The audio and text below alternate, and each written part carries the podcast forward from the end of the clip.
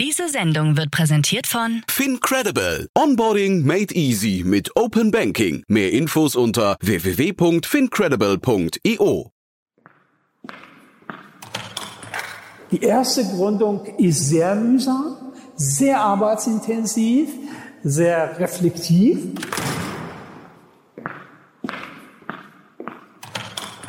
Der nächste wichtige Begriff ist die Unternehmensvision. Ja, das heißt eine generelle unternehmerische Leitidee.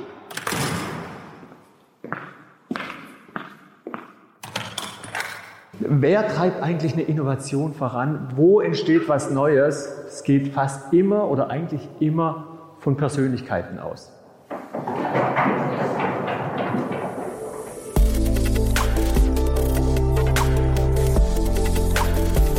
Startup Insider Daily. From Uni to Unicorn. Startup Hochschulen im Dialog. Hallo und herzlich willkommen zu Startup Insider Daily am Nachmittag mit unserer Rubrik From Uni to Unicorn. Hier lädt meine Kollegin Viktoria Hoffmann jede Woche Vertreterinnen und Vertreter der deutschen Hochschulen ein, die sich als Startup-Schmieden hervortun und spricht mit denen über die Konzepte, mit denen sie jungen Startups zu erfolgreichen Gründungen verhelfen. Heute spricht Viktoria mit Martin Bender, Co-Founder der Goethe Entrepreneur Conference an der Johann Wolfgang Goethe Universität in Frankfurt am Main. Der Unibator ist das Gründungszentrum der Goethe-Universität Frankfurt am Main. Er bietet allen Studierenden, wissenschaftlichen MitarbeiterInnen und Alumni tatkräftige Unterstützung bei der Umsetzung ihres Gründungsvorhabens an und dient dabei als Brücke zwischen Wissenschaft und Wirtschaft. Das Unibator Startup-Programm USP dient der systematischen Förderung von ausgewählten Startups. Zu den bisher begleiteten Startups zählen unter anderem GoCrush, Edon, Mental Stark, Combi, Mindful Life, Split, Rootify und WeProfit. So viel in aller Kürze vorweg. Nach den Verbraucherhinweisen geht es los. Viel Spaß! Werbung. Hi, hier ist Nina aus dem Content-Team von Startup Insider. Vielleicht hast du es ja schon gehört, wir haben endlich neben unserem Hauptkanal Startup Insider nun auch separate Kanäle für unsere verschiedenen Formate eingerichtet. Wenn du zum Beispiel nur unser tägliches Nachrichtenupdate Startup News hören möchtest, kannst du ab jetzt ausschließlich den Startup News Kanal abonnieren. Gleiches gilt für Investments und Exits, Startup Spotlight und alle anderen Formate, die zukünftig kommen werden. Die volle Ladung Startup Insider, also alle Formate, gibt es natürlich weiterhin hier auf dem Hauptkanal. Also, um die einzelnen Kanäle zu abonnieren, besuche jetzt startupinsider.de/slash insider. Wir sehen uns auf deinem Lieblingskanal. Startup Insider Daily. Uni to Unicorn. Ja, ich freue mich sehr. Martin Benner von der Goethe Entrepreneurship Conference ist bei mir zu Gast. Hallo Martin. Ja, hallo Victoria. Freut mich hier zu sein. Ich freue mich wirklich sehr, dass du da bist. Wir haben ja heute eine eher unübliche Folge und sprechen nicht primär über eine Startup-Hochschule und deren Angebote, sondern über eine Konferenz, die sich rund um Startups dreht, die von Studenten bzw. Studentinnen der Goethe-Universität ins Leben gerufen wurde. Und das fand ich so toll, dass ihr da eigene Initiative bewiesen habt und sowas auf die Beine gestellt habt. Aber bevor wir loslegen, stell dich sonst doch einfach mal gern vor. Ja, sehr gerne. Also Martin, jetzt schon im vierten Semester der, im Bachelor der Wirtschaftswissenschaften hier an der Goethe-Uni. Habe schon den einen oder anderen Touchpoint auch in der Startup-Szene gehabt, letztes, äh, letzten Sommer im Startup als, als Praktikant. Ansonsten auch schon seit über einem Jahr aktiv als zweiter Vorstand an der Gründungsinitiative hier an der Goethe-Uni und insoweit auch schon einiges miterleben können hier, wie das Ökosystem in Frankfurt ist, unter anderem. Ja, cool. Wir haben uns ja ziemlich zufällig auf der OMR dieses Jahr kennengelernt. Weißt du noch wie? Ja, ich, äh, wenn ich richtig erinnere, was bei der Finance Forward Stage, da ich, wollte ich unbedingt einen Stuhl suchen oder für mich finden. Und da war neben die einer frei und ich fragte, darf ich mich da vielleicht hinsetzen? Du so, ah, eigentlich ist da besetzt, aber dann ist irgendwie die Person doch nicht gekommen. und dann, und dann habe ich mich doch hinsetzen dürfen, wenn ich richtig erinnere. Und dann, ja, sind wir so ein bisschen ins Gespräch äußerst, gekommen. Äußerst ungern, muss ich sagen. Das hast du auf jeden Fall sehr, sehr nett in Erinnerung. Du wolltest dich unbedingt auf diesen freien Platz setzen und standest da. Und ich dachte mir so, oh nee, jetzt steht er da die ganze Zeit und ich kann ja nicht irgendwie dich da stehen lassen. Und habe dann gesagt, ach komm, setz dich hin und, und habe mir die ganze Zeit dann zwischendurch überlegt, wie ich dich am besten wieder rauswerfe, wenn dann mein Kollege wiederkommt. Und dann hast du in dem Moment mir auch noch einen Flyer in die Hand gedrückt. Und ich dachte mir auch, nee, was will der denn jetzt schon wieder? Während ich überlegt, während, während ich überlegt habe, wie ich dich am besten rausschmeiße. Und auf diesem Flyer stand dann Goethe Entrepreneurship Conference. Und ich dachte mir, oh cool, das ist ja eigentlich genau das, wo, wofür ich den Podcast mache. Und äh, ja, so kam wir ins Gespräch, ne? Ja, ganz genau. Also ich hatte da, ich glaube, mehrere hundert von diesen Flyern mit dabei und habe die überall versucht leer zu, ja, wegzukriegen. Und äh, da war, hast du das Glück bekommen oder Glück gehabt, eine, ein Stand-up zu bekommen. Ja, wie, wie der Zufall so schnell. Ja, super cool. Und dann habe ich dich auch noch gefragt, wer ist eigentlich bei euch oder bei der Goethe-Uni verantwortlich dafür? Und dann hast du gesagt, ja, ich. ja, also natürlich nicht nur ich, aber ich habe auf jeden Fall ein bisschen äh, was ja mit so organisiert haben dürfen. Und insoweit war das schon eine recht äh, Sache, die mir natürlich sehr persönlich auch war, die, die Konferenz selber auch, klar. Von wem kam denn die Idee eigentlich? Ah, tatsächlich schon von dem ganzen Gründungsteam. Also wir waren insgesamt fünf Vorstände. Also Justus, äh, ich, Martin, Lars, äh, Lorenzo und jetzt, glaube ich, vergesse ich eine Person. oh Gott, lass mich das wiederholen. Ich darf jetzt nicht eine Person vergessen. Warte mal, oh Gott. Warte mal, Justus, Matthias, Lorenzo, Lars und ich. Ja, es sind fünf Leute, okay. Hat, dich, hat dich auf jeden Fall, dass du das Team nicht vergisst. Und dann, äh, wie kann man sich das vorstellen? Dann saßt ihr zusammen und hat, habt euch überlegt, jetzt stellen wir einfach mal eine Konferenz auf die Beine. Ja, letztes Jahr, äh, äh, Oktober, glaube ich, wenn ich richtig erinnere, kam der neue Vorstand vom Founders Club, also der Gründungsinitiative der Goethe-Uni, zustande. Also Justus, Matthias, ich und Anna. Und dann haben wir da schon mehrere, mehr oder weniger einige Konferenzen in ganz Deutschland und auch in der Dachregion besuchen dürfen, sei es das Entrepreneurship oder das äh, Start Global unter anderem und das Idea Lab. Und haben da eigentlich mehr oder weniger... Von der WHU, ne? Ja, genau, richtig, richtig. Und haben da mehr oder weniger das ganze Thema Ökosystem, wie man es ja kennt, ein bisschen genetzwerkt, paar Leute kennengelernt und haben uns gedacht, so, das ist ein richtig tolles äh, Format, A, um Leute kennenzulernen und B, auch von Leuten zu lernen. Und äh, unser, unser, unser Verein, den Founders Club Frankfurt, den gibt's ja schon seit relativ langem, seit über zehn Jahren und machen relativ Standard immer viele Events unter dem Semester mit GründerInnen, InvestorInnen. Aber so ein großes Event hatten wir noch nie stattfinden lassen. Und wie man schon kennt, äh, hat man immer hohe Ambitionen. Unser Motto vom Verein ist bis ganz nach oben. Und dann haben wir uns das mehr oder weniger ja, Ende letzten Jahres dann auch vorgesetzt, das, äh, das durchzusetzen. Und habt ihr euch dann direkt eine Deadline gesetzt, bis wann ihr äh, sowas auf die Beine gestellt haben wollt? Oder wie kann man sich das vorstellen? Ja, äh, es war ziemlich stark verbunden mit, wann wir überhaupt die Räumlichkeiten der Universität äh, zur Verfügung äh, haben oder haben dürfen. Und da haben wir uns ein bisschen halt mit der Uni halt ausgetauscht und halt geguckt, wann, welches Wochenende vor allem, denn wenn wir jetzt schon die Räumlichkeiten haben wollen von der öffentlichen Uni, wo es dann natürlich keine Vorlesungen gibt, muss es halt ein Wochenende sein.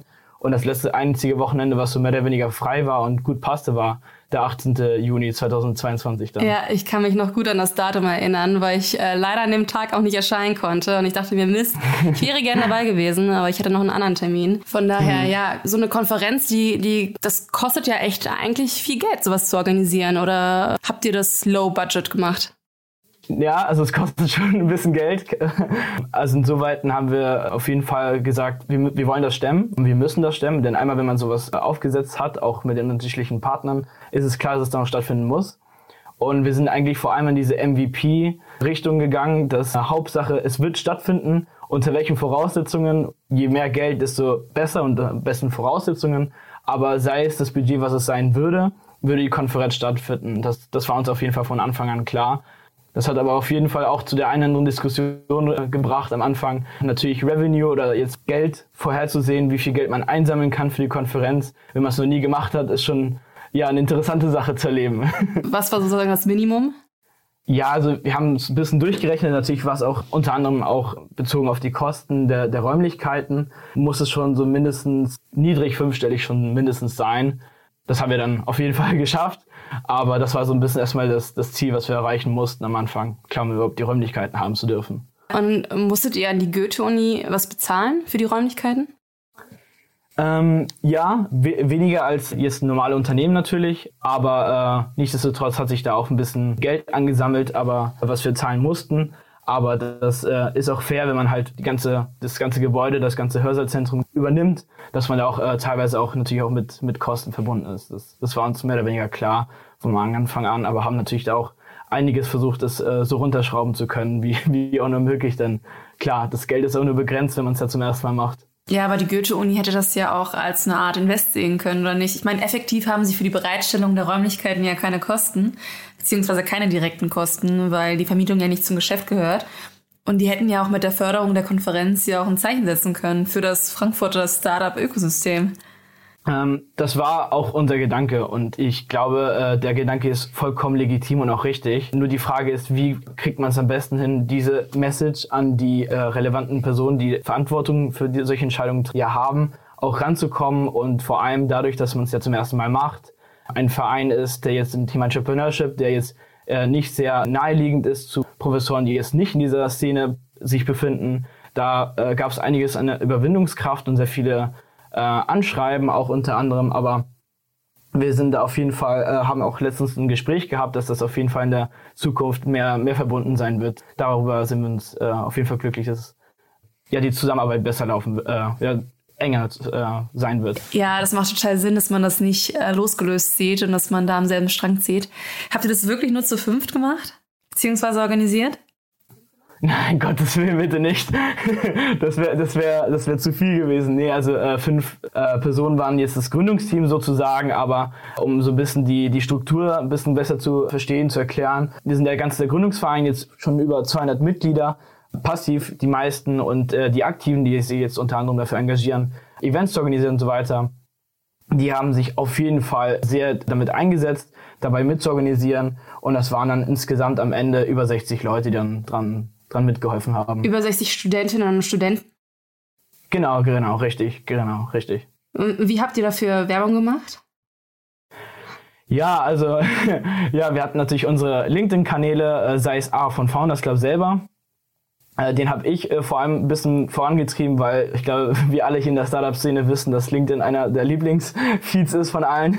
Aber natürlich haben wir auch eine, eine Brand selber ja auch aufgebaut, unter anderem die, also die Goethe Entrepreneurship Conference mit einem Logo, mit einem LinkedIn-Account, mit einer Website und alles, was so dazugehört. Aber vor allem die, das LinkedIn-Game hat, haben wir auch so ein bisschen das Feedback auch bekommen, eigentlich die, die beste ja, Reichweite auch gehabt und auch uns gegeben insoweit. Und da haben sich so viele, da kann man echt sehen, wie, wie Startup-minded auch die Studenten und Studentinnen sind an der Goethe-Universität. Auf jeden Fall. Also, äh, also man muss auch dazu sagen, viele, die auch mitgeholfen haben, die waren schon im Verein selber schon Teil. Aber wir haben natürlich, wir haben auch nach Leuten aktiv immer dazu gesucht, dazu geholt am Anfang des vergangenen Semesters, weil wir wussten, dass es sehr viel Man- und Women-Power brauchen würde, um das alles zu stemmen. Und insoweit haben wir auch das, das Glück gehabt, dass so viele Leute auch da mit dabei gewesen sind und, und die, die Freude, die es auch einen macht, so viele Leute zusammen an einem eigenen Ziel. Weil am Ende des Tages ist es ja ein Tag und darauf arbeitet man hin.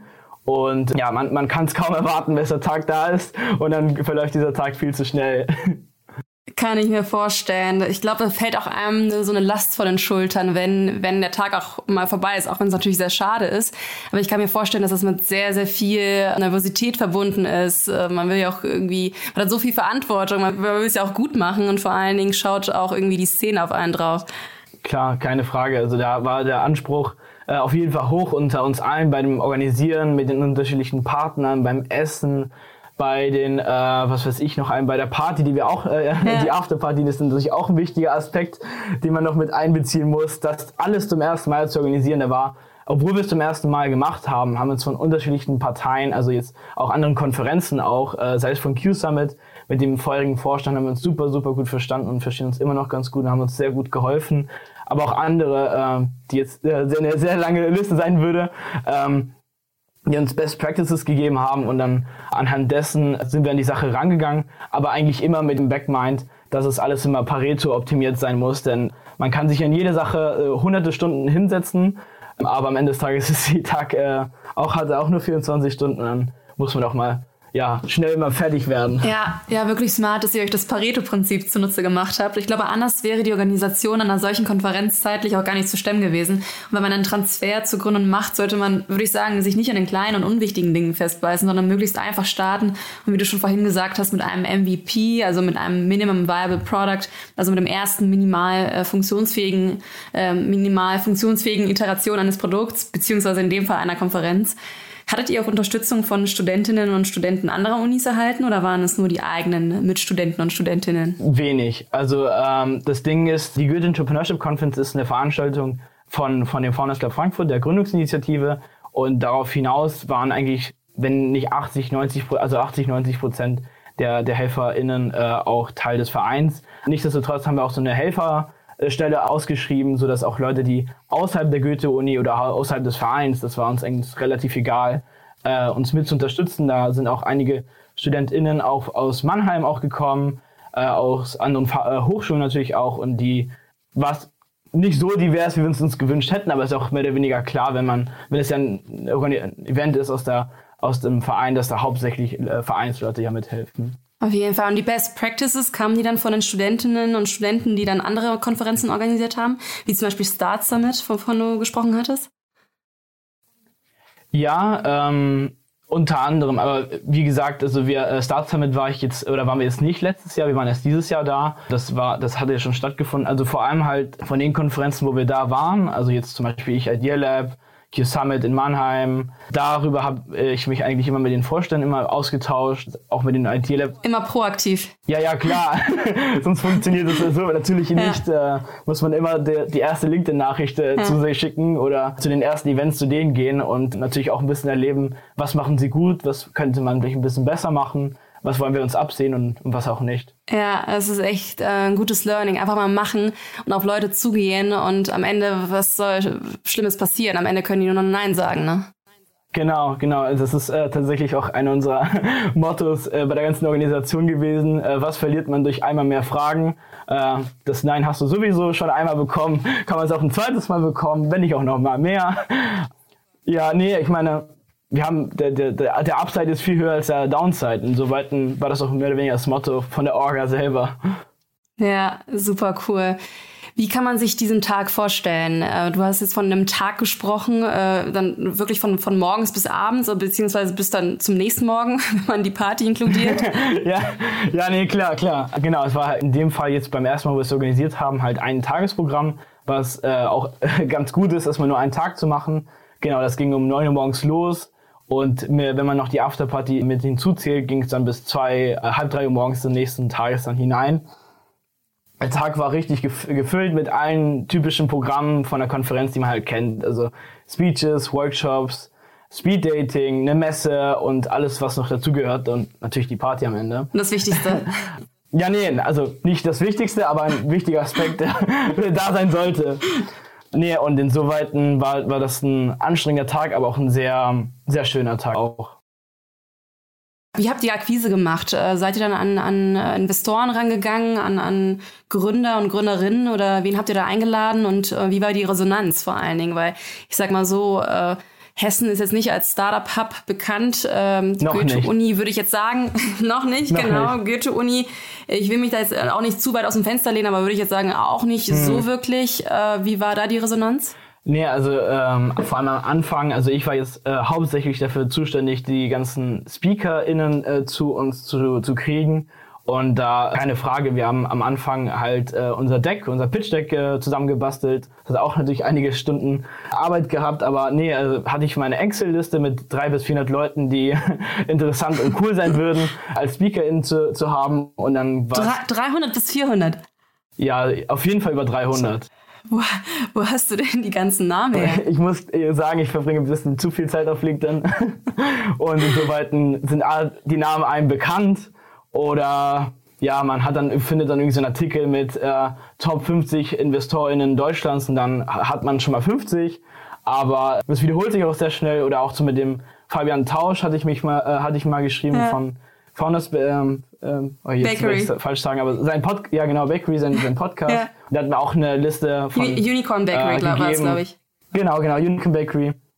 Und er hat mir dann auch weitergeholfen, da bin ich ihm auch sehr dankbar da Aber das war einfach eine, eine sehr lange Excel-Liste, so gesagt.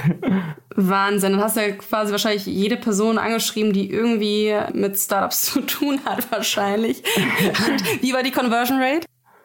Ah, das ist eine gute Frage, aber sagen wir mal, Conversion Rate, jetzt, dass sie erstmal antworten, vielleicht erstmal so 10%, vielleicht 5%, aber dann tatsächlich die auch. So wenig.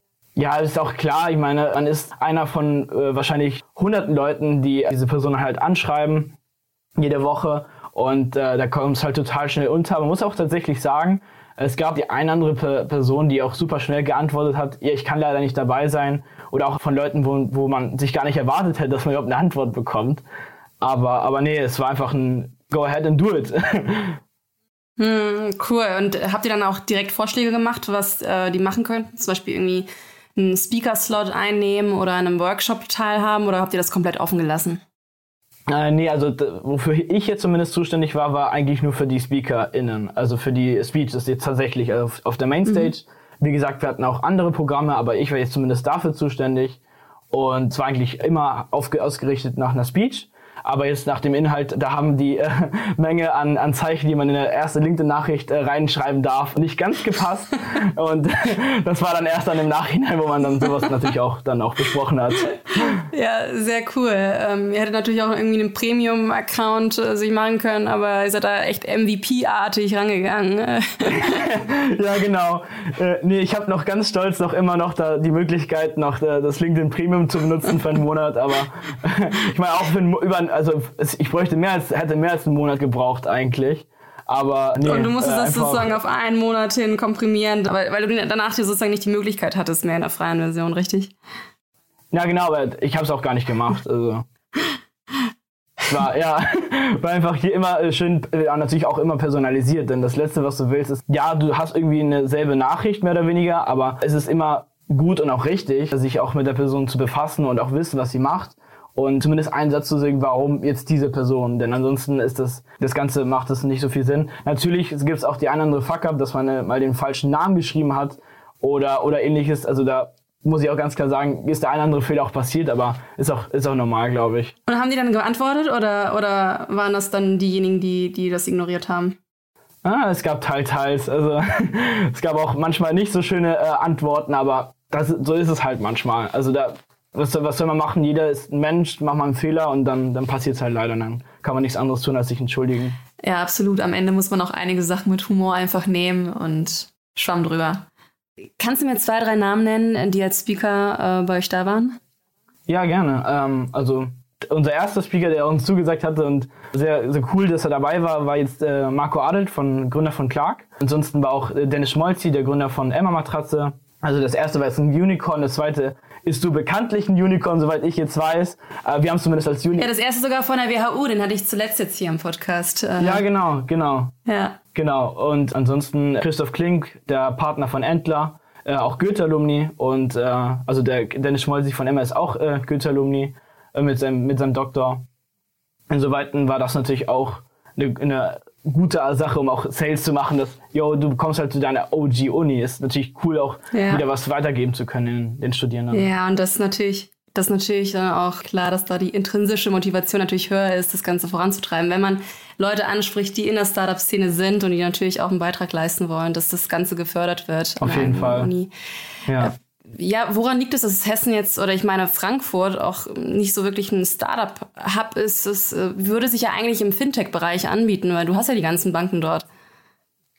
Ja, äh, das fragen wir uns auch manchmal und ich glaube, ich habe äh, auch nicht die perfekte Antwort für, für dich. Also da. Also, das haben wahrscheinlich einfach verschlafen, ne? Ja, geschlafen, vielleicht nicht die richtigen An äh, Anreize gesetzt, äh, vielleicht auch nicht die, ja, die Leute gehabt, die das vorantreiben immer ich habe auch das eine oder andere Mal gehört, dass größere Unternehmen nicht so offen wären für Startups, wie man sich vielleicht manchmal wünschen würde. Aber äh, ich, wie gesagt, es ist äh, nicht so einfach, denn ein Ökosystem und zu verwalten und gut, jetzt wird zum Beispiel, lass uns Beispiel nehmen, wie das mit München jetzt passiert ist, das in den letzten Jahren äh, total geboomt ist. Das ist eine, eine unfassbar schwierige Sache, äh, in, in die Umsetzung zu bringen. Das Land Hessen bemüht sich ja auch, aus Hessen ein, eine Art Startup-State zu machen.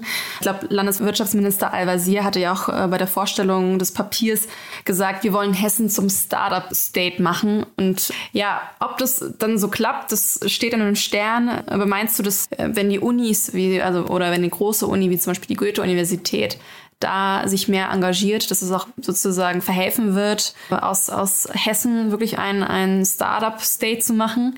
Dass wenn mehr junge Leute Interesse finden an Startups, am Gründen, dass das dann auch eher wie so ein Accelerator fungiert, als wenn das jetzt äh, rein von der Politik kommt? Nee, also wenn es von seitens der Uni äh, vorangetrieben wird, bin ich fast also sicher überzeugt, dass das ganze Thema viel bekannter und beliebter und auch ja, äh, werden würde und den Studierenden, aber auch nicht nur den Studierenden, auch bei den Unternehmen und, äh, und ähnlichem. Und insoweit würde ich äh, da auf keinster Weise sagen, dass es nicht unbedingt ist, weil die Leute es nicht äh, haben wollen, sondern eher, weil sie A, vielleicht manchmal Skepsis haben, weil vielleicht die eine oder andere Person oder Unternehmen hat vielleicht mal nicht den besten Ruf und dann äh, glaubt man, dass es das ist oder was ähnliches. Denn es gibt auch oft mal, äh, das kennt man ja in der ganzen Entrepreneurship, ich bin jetzt Unternehmer oder Unternehmerin und will jetzt sehr schnell Geld machen und will dir das verkaufen und ich glaube, da, da diese, diese, diesen Gedanken, diese Idee ist, ist auf jeden Fall auch Aufklärung, die wir auch unter anderem mit unserem Verein auch, auch stattfinden lassen. Dass es nicht nur immer, äh, nicht nur immer, aber vor allem nicht um das äh, schnelle Geld hm. oder um, um, genau, darum geht halt. Und den Verein gibt es seit wann?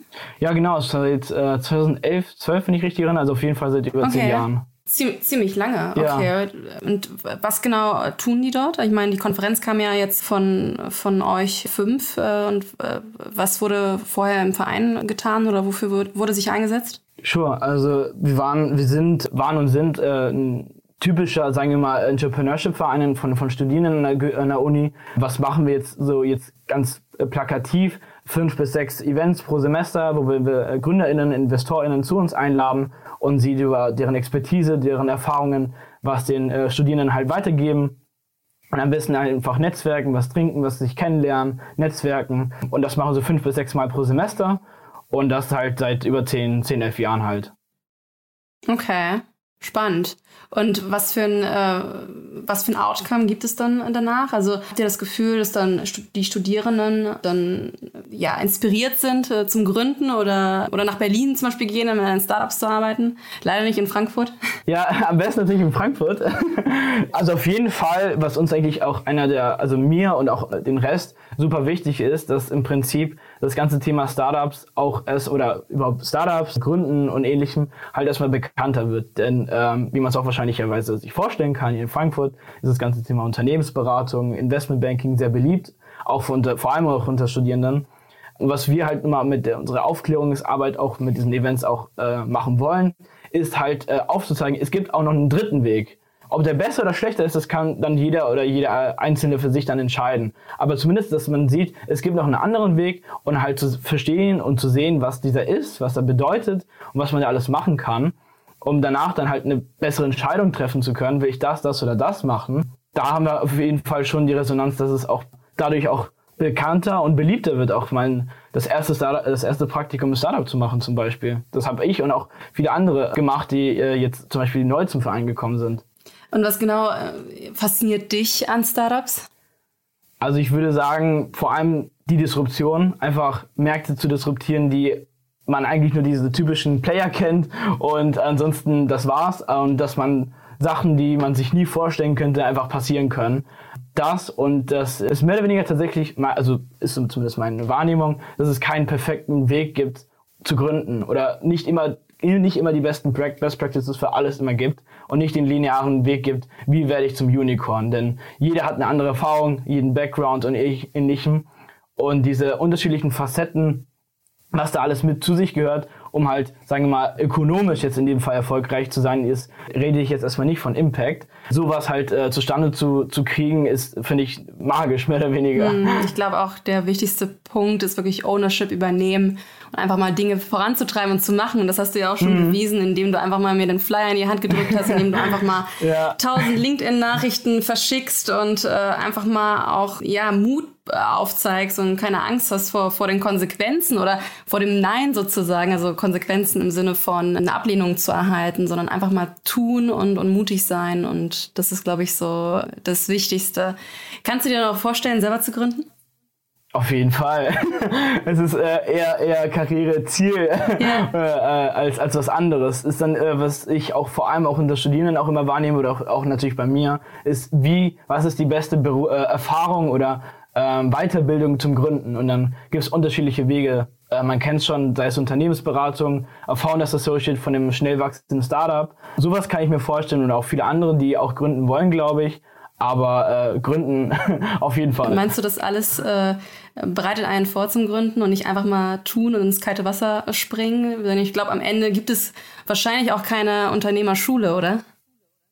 Ah, das, äh, die eine, also definiere Unternehmerschule, aber ich glaube, äh, sei es jetzt äh, unterschiedliche Universitäten in Deutschland, die äh, das natürlich sehr stark vorantreiben oder auch selber, zum Beispiel war ich vor kurzem in Berlin, die Code University finde ich ein mega tolles Konzept, aber ich glaube, solche, solche... Äh, was, genau, was genau machen die? Beziehungsweise was ist das Konzept?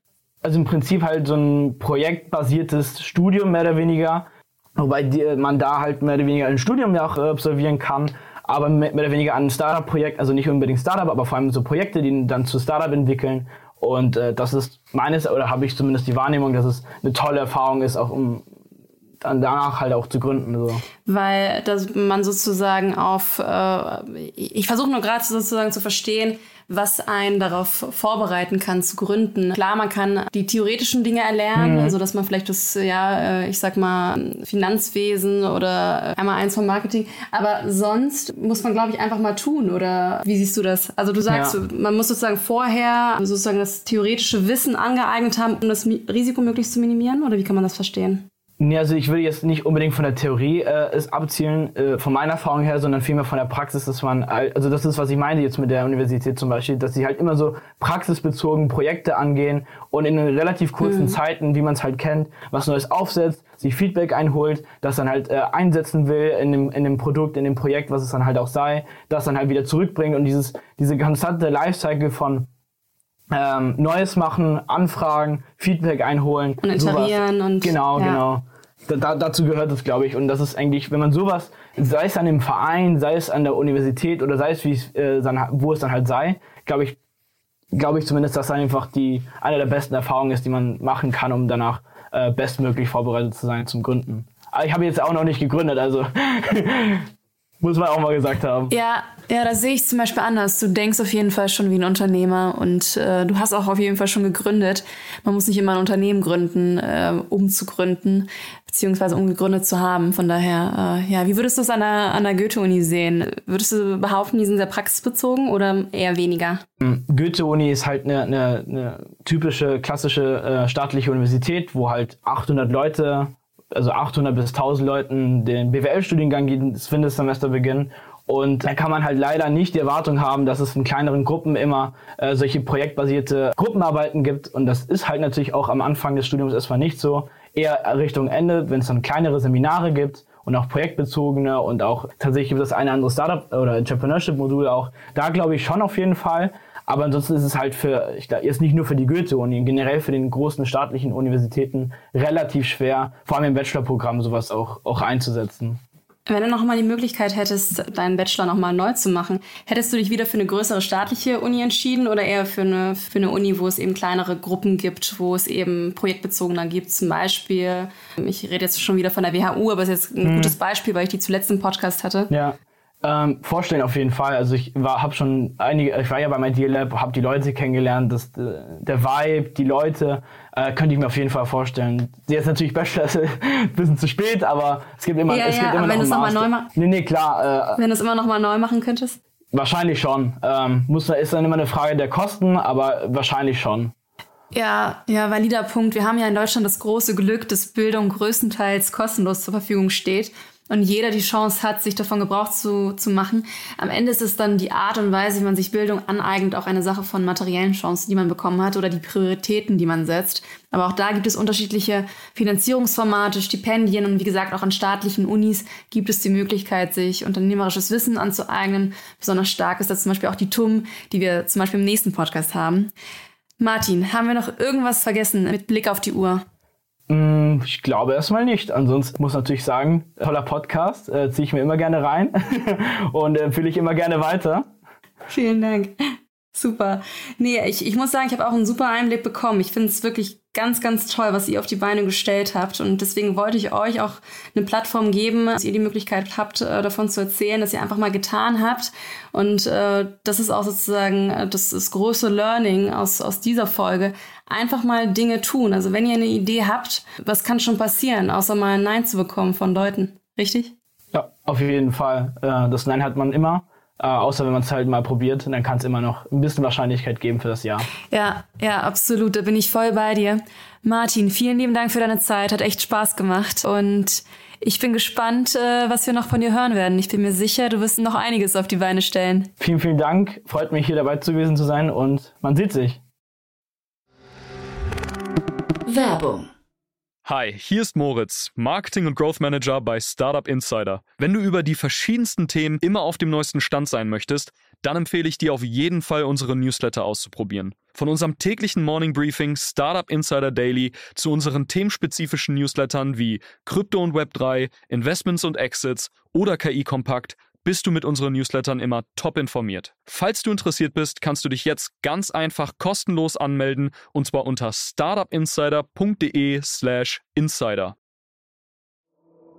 Startup Insider Daily. Uni to Unicorn. Die Rubrik für Porträts über die relevantesten Hochschulen der deutschen Startup-Szene. Gehostet von Viktoria Hoffmann. Das waren Viktoria Hoffmann und Martin Bender, Co-Founder der Goethe Entrepreneur Conference an der Johann Wolfgang Goethe Universität in Frankfurt am Main in unserer Rubrik From Uni to Unicorn. Damit verabschiedet sich Startup Insider Daily für den heutigen Tag. Am Mikro war heute wieder für euch Levent Kellele. Ich sage vielen, vielen Dank fürs Zuhören und freue mich, wenn ihr morgen wieder mit dabei seid. Macht's gut und auf Wiedersehen. Diese Sendung wurde präsentiert von Fincredible. Onboarding made easy mit Open Banking. Mehr Infos unter www.fincredible.io.